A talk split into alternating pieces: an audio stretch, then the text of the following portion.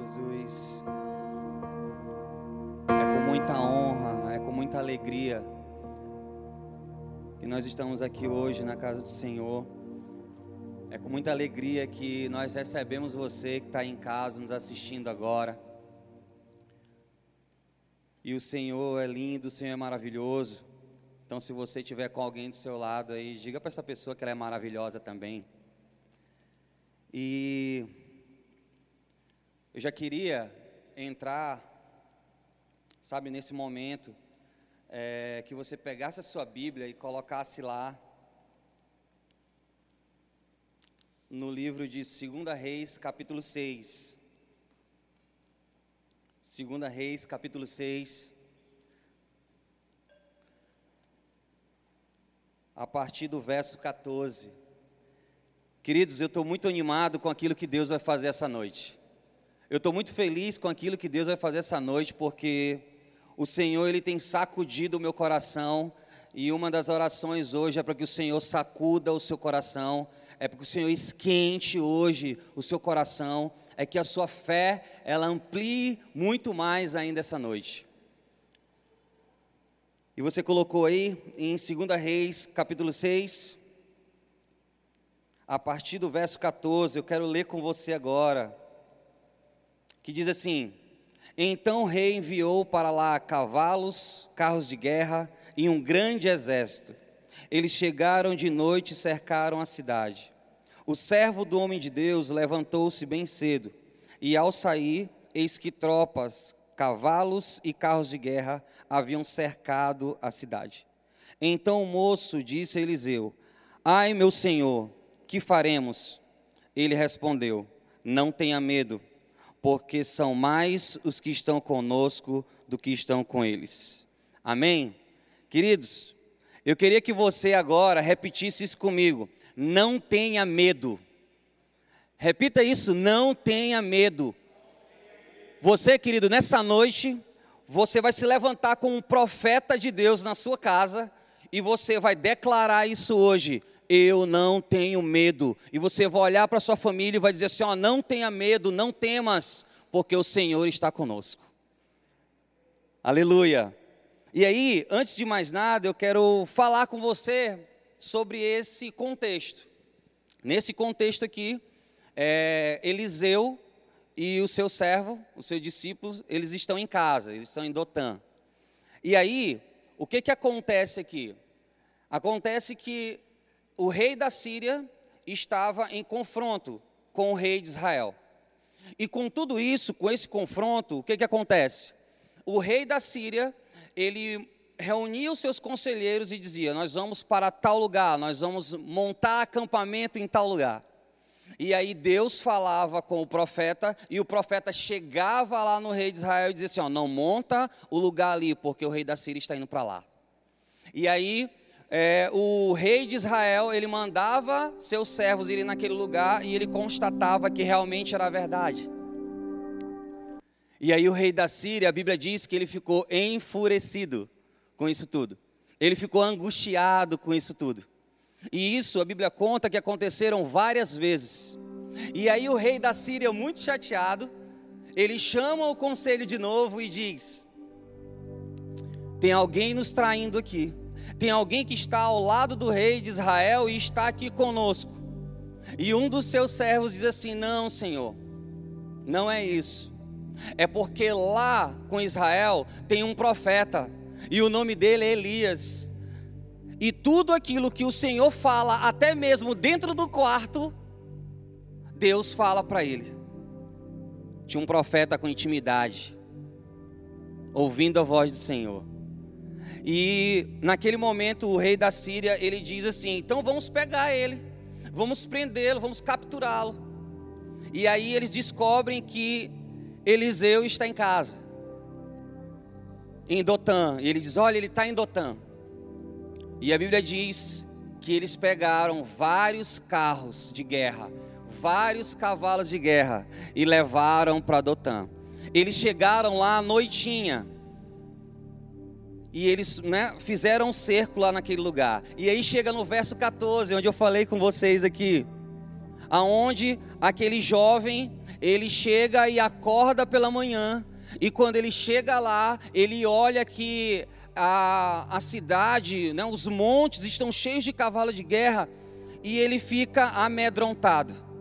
E é onde eu quero chegar com você no primeiro ponto. Primeiro eu quero falar desse servo, depois eu quero falar do comportamento do profeta.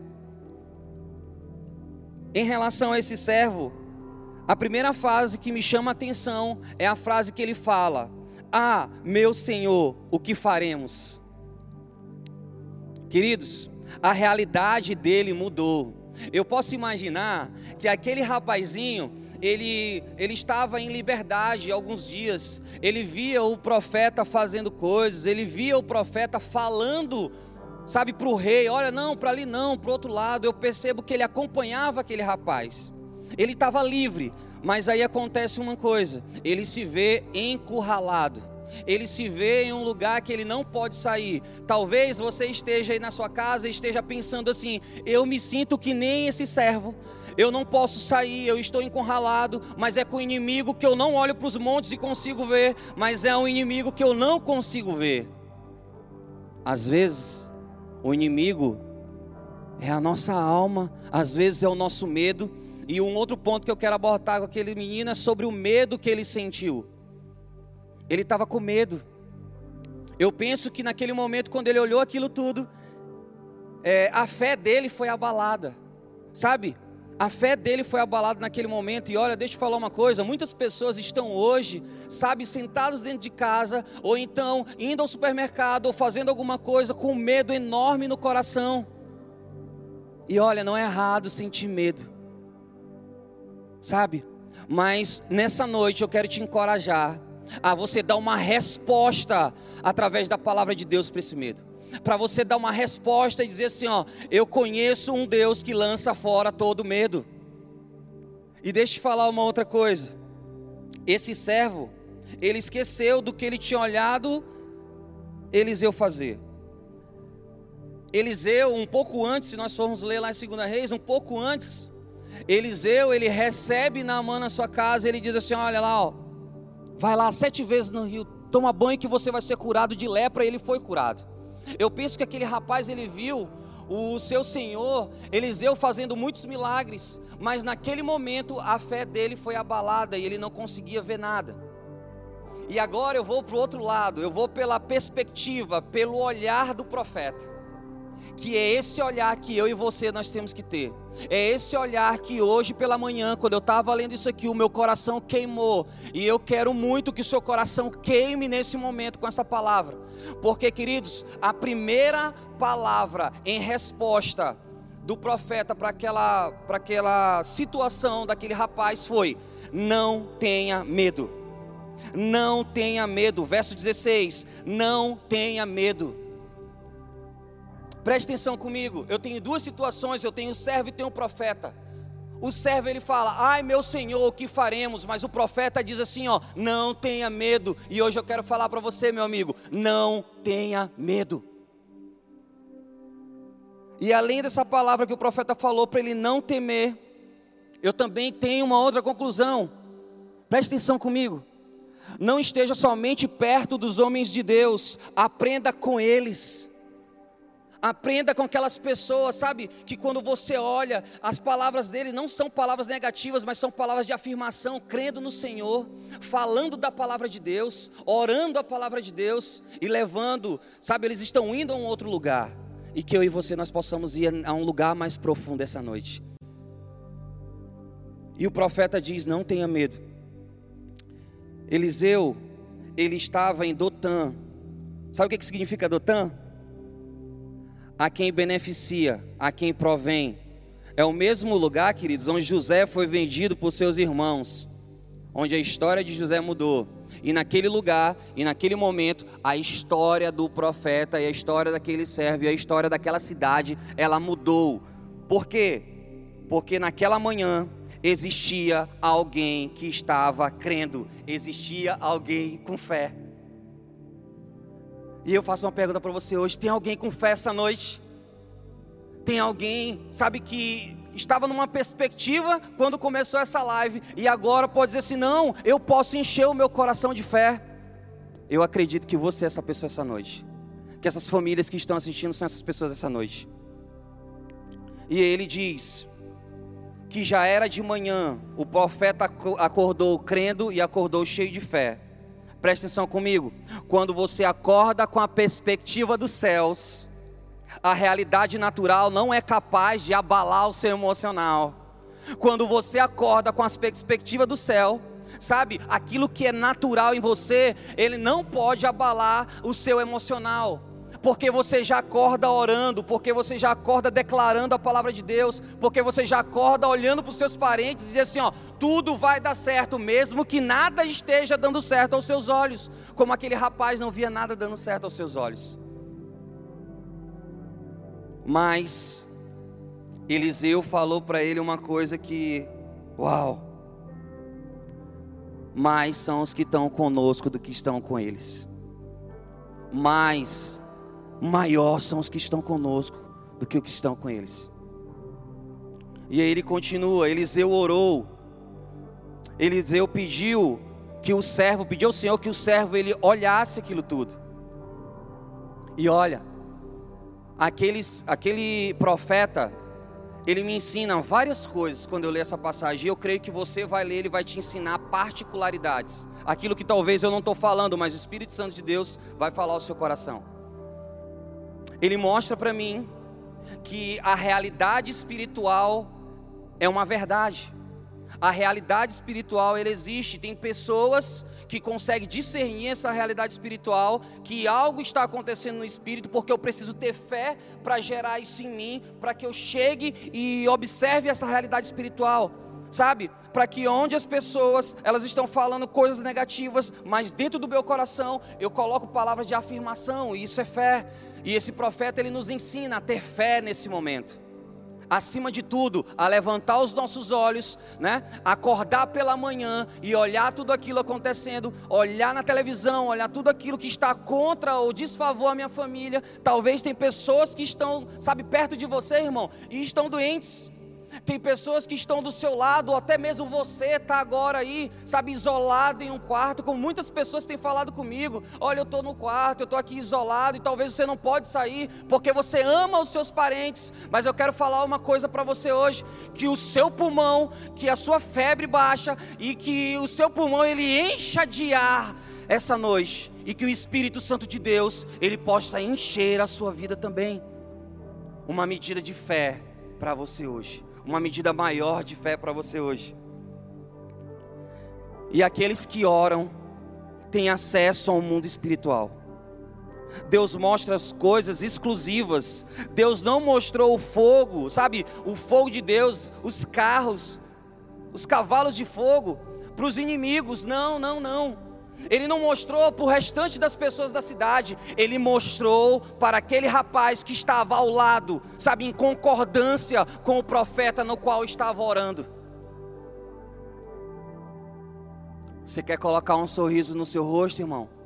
Entra no teu quarto, ora, clama ao teu pai, porque ele vai colocar um sorriso no seu rosto. Em meio ao caos, ele vai trazer uma resposta e um consolo ao seu coração. Deixa eu falar uma coisa. A menor distância entre você e o seu milagre, ela tem um nome, é a sua oração. Eu vou repetir. A menor distância entre você e o seu milagre se chama oração. Eu estou, queridos, te convidando a orar mais junto comigo. A orar mais, a levantar os nossos olhos para de onde vem o socorro, mas o nosso socorro vem do Senhor. Só que Eliseu, ele não aprendeu isso sozinho. Ele não aprendeu isso sozinho, irmãos. Ele não aprendeu sozinho. Sempre tem alguém para nos ensinar. A palavra de Deus, ela está aqui para nos ensinar. Só que Eliseu, ele sabia, sabe com quem ele precisava andar. E ele era discípulo de Elias. E se você for olhar lá, em 2 Reis, capítulo 2, verso 9, você vai ver como ele aprendeu e como ele reproduziu isso. Se você for lá comigo, você vai ver que um pouquinho antes, Eliseu, ele estava com Elias. E aí Elias pegou a sua capa e abriu o rio Jordão e eles passaram. Só que depois que eles passaram, Elias falou para Eliseu: O que que você quer que eu te faça antes de eu ir, antes de eu subir aos céus? Eliseu ele tinha uma resposta. Ele disse assim: Eu quero porção dobrada. E a Bíblia diz que eles continuaram andando e conversando, até que de repente veio um carro de fogo com cavalos de fogo e Elias subiu no redemoinho. Só que a capa de Elias ficou. E Eliseu, ele pegou aquela capa, a Bíblia diz que ele falou assim: Ó, meu pai, meu pai. Ele pega aquela capa e ele vai andando. E ele volta depois no Rio Jordão. E a Bíblia diz que ele pega aquela capa e ele bate ela lá no rio. E a Bíblia diz que o Rio Jordão se abre e ele passa de novo. Deixa eu falar uma coisa, eu tenho que olhar para a minha liderança e ver que a minha liderança ela tem uma medida de fé e que eu vou passar quando a minha liderança bater a capa, o Rio Jordão vai abrir, eu vou passar junto com ela. Mas quando a minha liderança ela não estiver perto de mim, eu tenho autoridade dos céus na minha medida para pegar a capa e voltar sozinho e bater ela e o Rio Jordão ele vai abrir porque tem provisão do outro lado, meu amigo. Deixa eu falar uma coisa. Se a pastora Vânia estiver assistindo, é uma medida de fé para as nossas vidas. Os nossos pastores, os nossos líderes, os nossos discipuladores são uma medida de fé para a nossa vida. Quando ela falava na live, coronavírus que lute, meu coração tremia mas eu via uma mulher de fé, uma mulher que dançava na presença de Deus e uma mulher que dizia: Eu não vou ficar para trás e eu não vou dar liberdade no meu coração para que esse vírus ele me amedronte.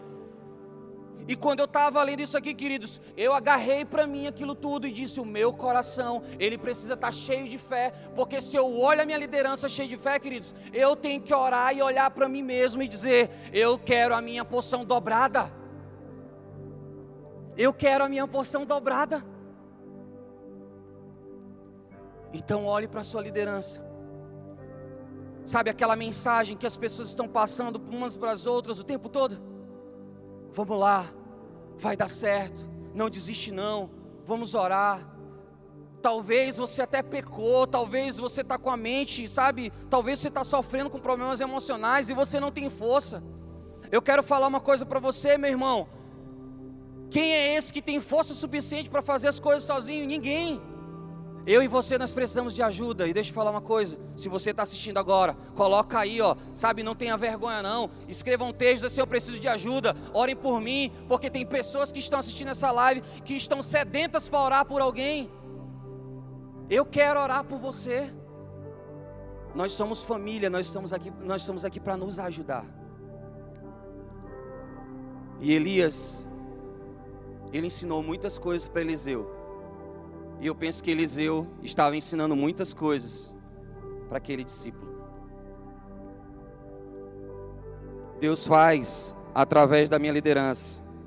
Mas quando chegar a minha vez de exercer a minha fé, Deus vai fazer sobre mim. Deus vai curar seu filho.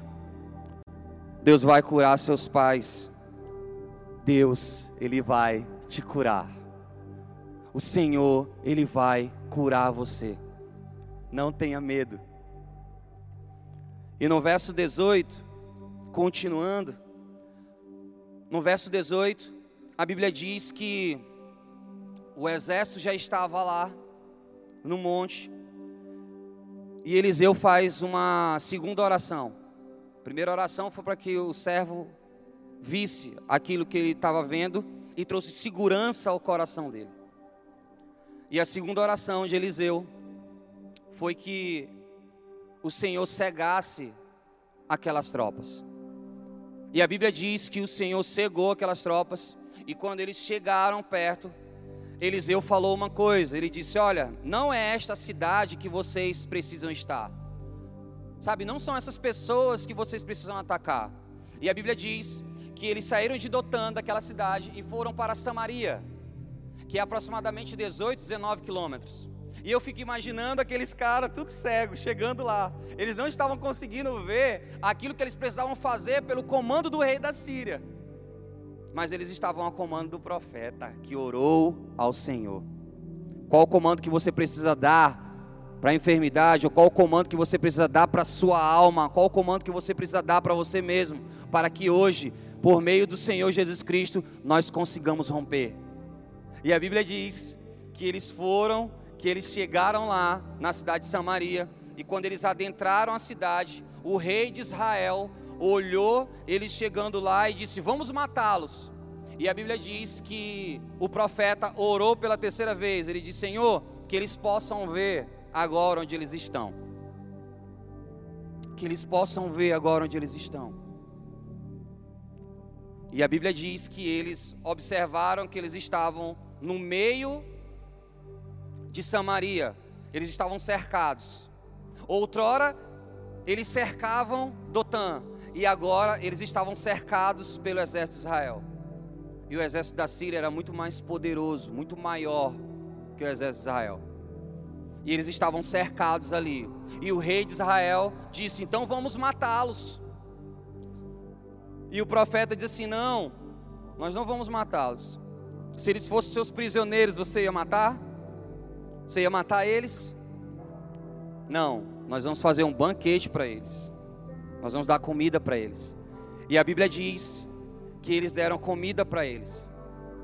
Fizeram um banquete para eles. E depois mandaram eles embora mas eu tenho alguns ensinamentos, sabe, para essa situação. Que na verdade, eles chegaram lá para prender, para capturar um homem, que era o profeta, aquele que era usado por Deus. Mas o profeta, ele, ele fez algo maior. Aquele profeta, ele estava sendo atacado, sabe, por, por um exército mas ele viu algo maior. Ele viu que através da vida dele, que através daquilo que ele estava passando, que através daquilo que ele estava sofrendo, aquelas investidas, ele poderia fazer algo maior.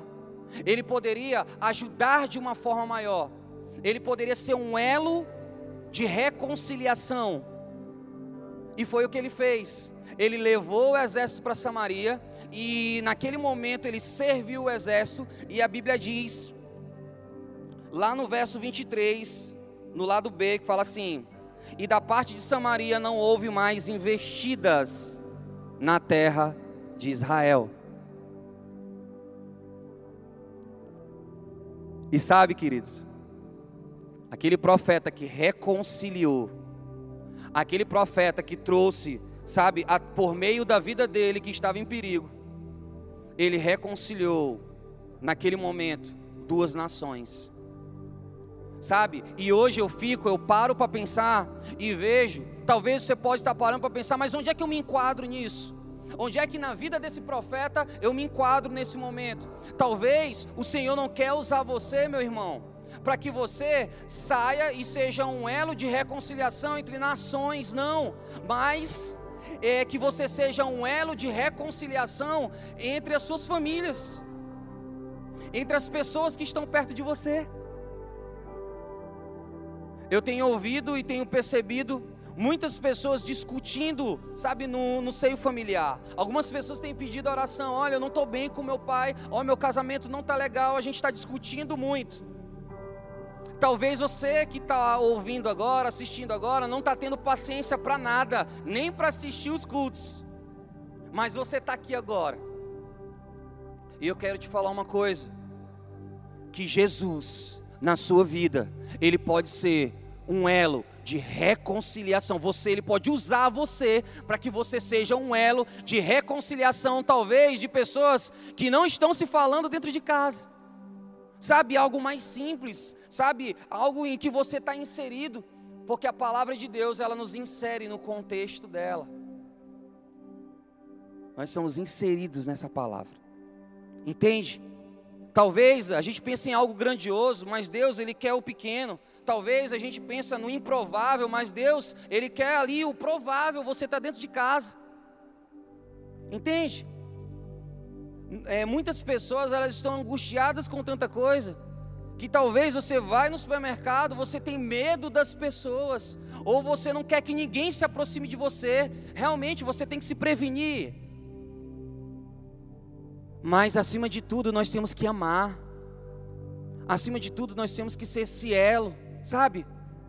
Aonde você olha, eu queria que você parasse para pensar agora que talvez você pode até estar tá visualizando isso tudo na sua casa, mas você fica lá olhando, calado. Não, talvez Deus quer usar você, profeta, para que você seja lá e seja é, esse elo de reconciliação dentro da sua casa, aonde é o seu ministério e aonde é o meu ministério.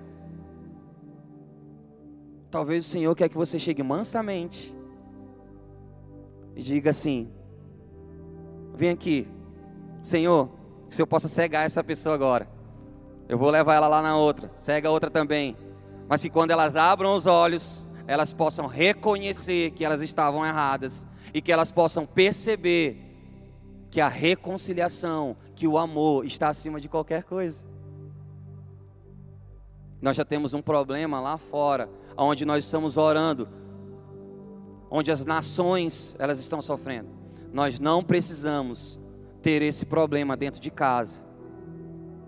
E essa palavra ela serve para mim, meus queridos. Em primeiro lugar, para mim. A Síria queria parar o profeta, mas Deus usou o profeta para unir duas nações. Aquele homem, ele usou de algo que ele viveu para que gerações tivessem vida e fossem beneficiadas. E agora eu queria que você fosse lá no livro de Marcos, capítulo 15, verso 29 ao 32. O Senhor falou uma coisa ao meu coração também, Marcos, a respeito dessa reconciliação. Sabe, se você for ler aqui em Marcos 15, do 29 ao 32, você vai ver que é a crucificação de Jesus. Sabe, Jesus estava sendo crucificado, ele já estava crucificado e tinham dois ladrões, um na direita e outro à esquerda dele. E nesse momento em que ele estava sendo crucificado, a Bíblia diz que tinham sacerdotes, que tinham escribas, e eles estavam insultando e zombando Jesus. Jesus estava sendo insultado e Jesus estava sendo zombado naquela hora. E a Bíblia conta também, lá em Marcos capítulo 15, que aqueles que estavam sendo crucificados ao lado de Jesus, aqueles que estavam na mesma situação de Jesus sendo crucificado, também os insultavam.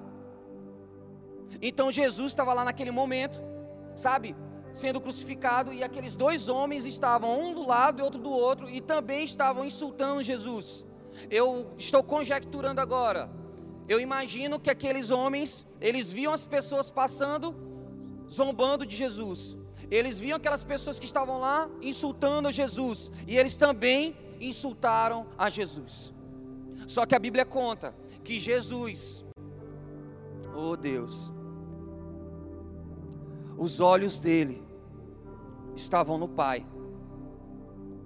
Alguns autores falam que Jesus ele representou a sua humanidade em várias partes da Bíblia, mas naquele momento da crucificação é onde Jesus ele também representou de uma forma muito forte a sua humanidade. Não foi à toa que ele falou para o Pai, logo em seguida: Afasta de mim esse cálice. Mas Jesus, ele foi até o final, porque Jesus o seu ministério era o ministério da reconciliação. A minha reconciliação, a sua reconciliação com Deus. E ele foi até o final, meus queridos. Ele não titubeou e ele foi até o final porque ele estava com os olhos em Cristo. Talvez hoje nós estamos na mesma situação, todo mundo dentro de casa, e eu te pergunto, será que os meus olhos e os seus olhos, eles estão como os olhos daquele ladrão que estão reproduzindo o que as pessoas estão falando, ou os meus olhos estão como os olhos de Jesus?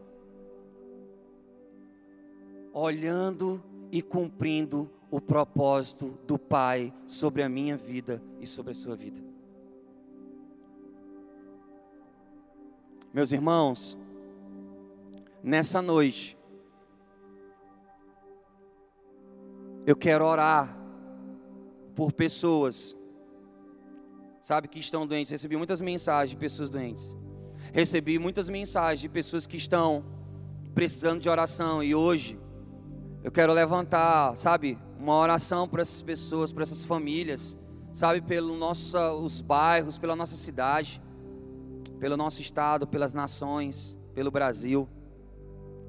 E que hoje nós, juntos, como igreja, sabe, nós possamos orar uns pelos outros. Você que está aí, você conhece pessoas, sabe, que são próximas de você, que estão doentes, estão pedindo oração. Hoje nos grupos, nas redes sociais, são muitas pessoas pedindo oração, são muitas pessoas pedindo oração. Então hoje, nós vamos orar por essas pessoas. E que hoje o Senhor, sabe, Ele possa fazer algo diferente primeiro em nós, para que nós possamos reproduzir isso mais à frente. O foco de Jesus era cumprir a vontade do Pai. Eliseu, ele usou a sua vida para reconciliar duas nações, para terem paz.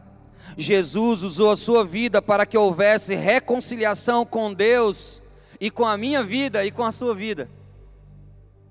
E que nessa noite, meu irmão, eu e você nós possamos nos unir, sabe, uma igreja unida, uma igreja orando, uma igreja clamando, uma igreja levantando a sua voz em oração, uma igreja que não desiste, uma igreja que não vai seguir o comportamento daquele servo que olha o inimigo na sua frente, pode estar à minha volta, pode estar atrás de mim, mas eu não vou dizer assim, ó, ai meu Senhor, o que faremos? Não, a minha resposta ela tem que ser uma resposta como a resposta do profeta, a resposta que diz: não tenha medo.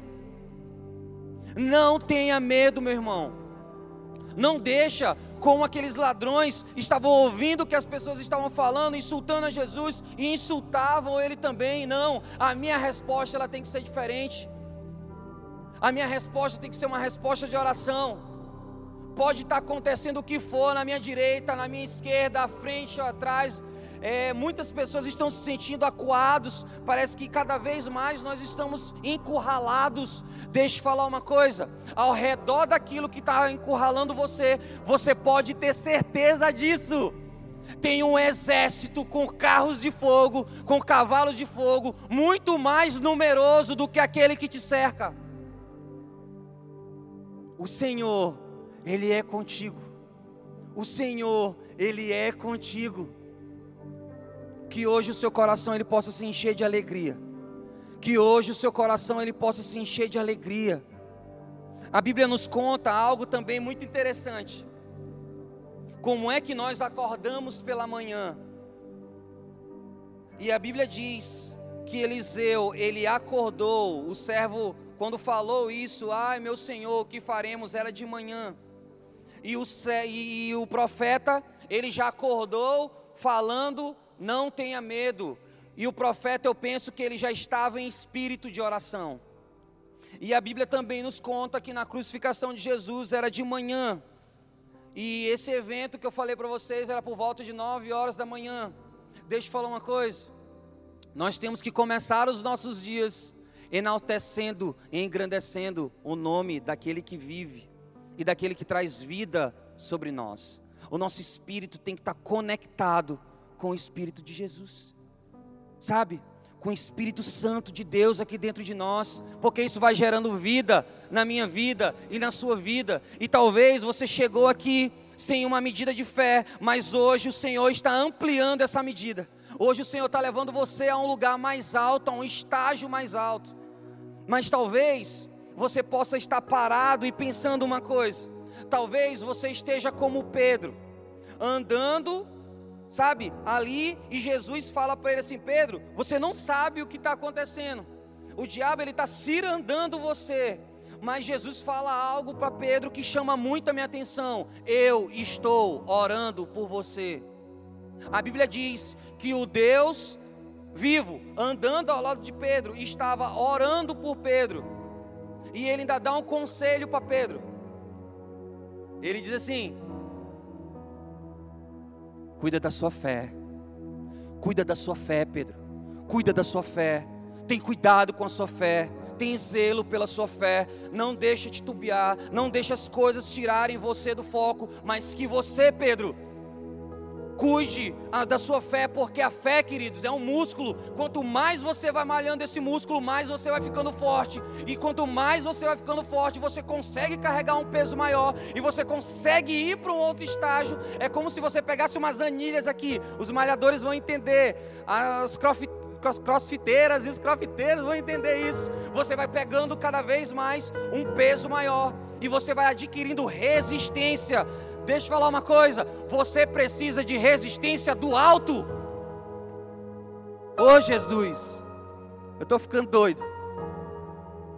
Porque o Senhor está revestindo a sua casa, está revestindo a sua vida, para que você passe uma semana diferente, não uma semana isolado mais uma semana com a companhia do Espírito Santo de Deus, aonde você for.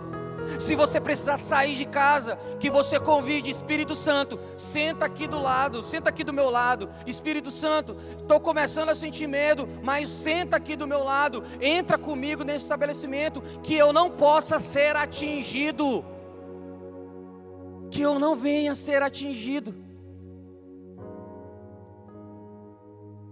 Espírito Santo de Deus.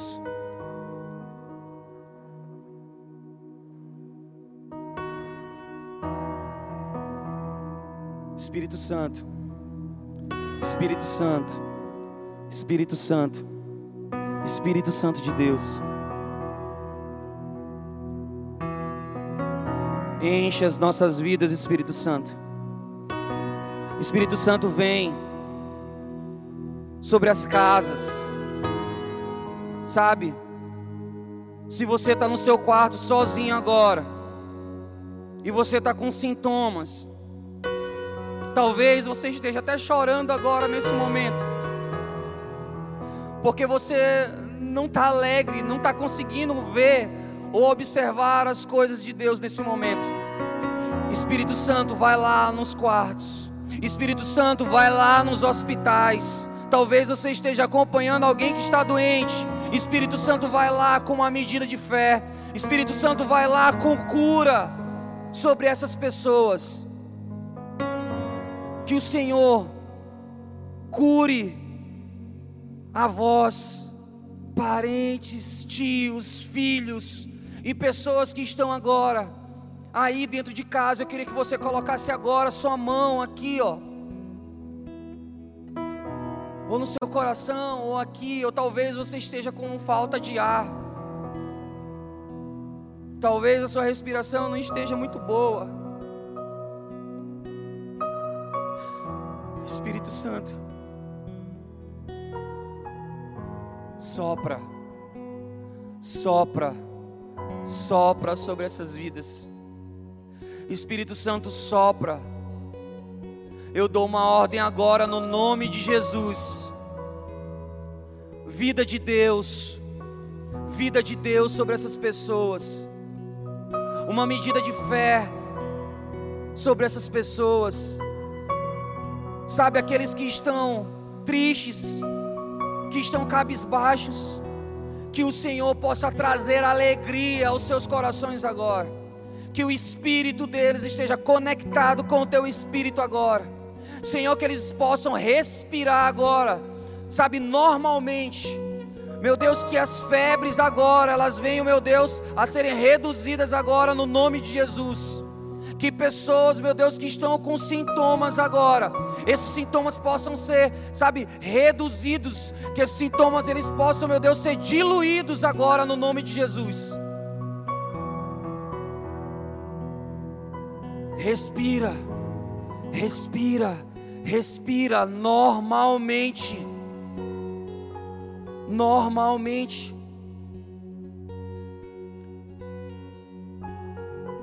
E eu não queria sair daqui sem que você, sabe, se essa palavra ela falou o seu coração e você sentiu o Espírito Santo de Deus, sabe, falando ali no seu coração e você quer dar uma resposta para aquilo que o Senhor falou. E se você está aí, pode fazer um comentário nessa live. Você coloca lá, diz: Eu quero esse Deus, eu quero esse Senhor. Sabe, pessoas vão entrar em contato com você, talvez, se você não conseguir falar ou colocar um comentário lá e você conhece alguém da nossa congregação, da nossa igreja, manda uma mensagem para essa pessoa agora e diz para ela: Ei, eu estou assistindo essa live. Ei, eu entendo que o Senhor me ama. Ei, eu senti a presença de Deus aqui. Manda uma mensagem para ela e diz assim: Ó, eu quero. Ou talvez você está desprovido de qualquer coisa. Você coloca a mão no seu coração, meu irmão. Aonde você estiver. Talvez você não esteja em casa. Talvez você esteja no carro, parou o carro para ouvir e para assistir. Eu queria orar com você agora.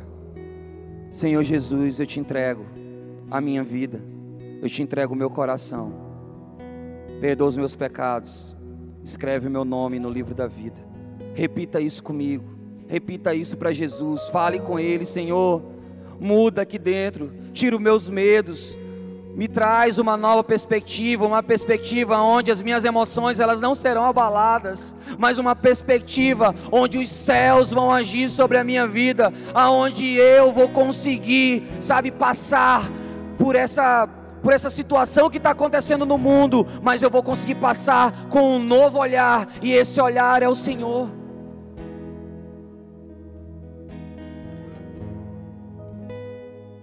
Muito obrigado, Jesus.